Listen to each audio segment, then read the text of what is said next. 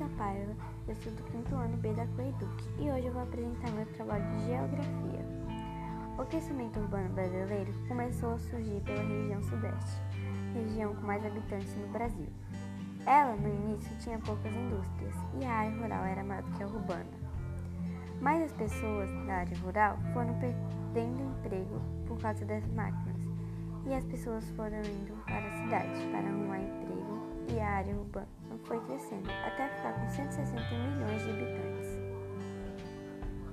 A cidade foi crescendo e o lixo também. Com o aumento de pessoas na área urbana, as pessoas começaram a jogar lixo nas ruas, rios e mares. E a poluição ficou piorando com o tempo. O lixo é uma das piores coisas na urbanização, mas também tem a poluição do ar, água e em terra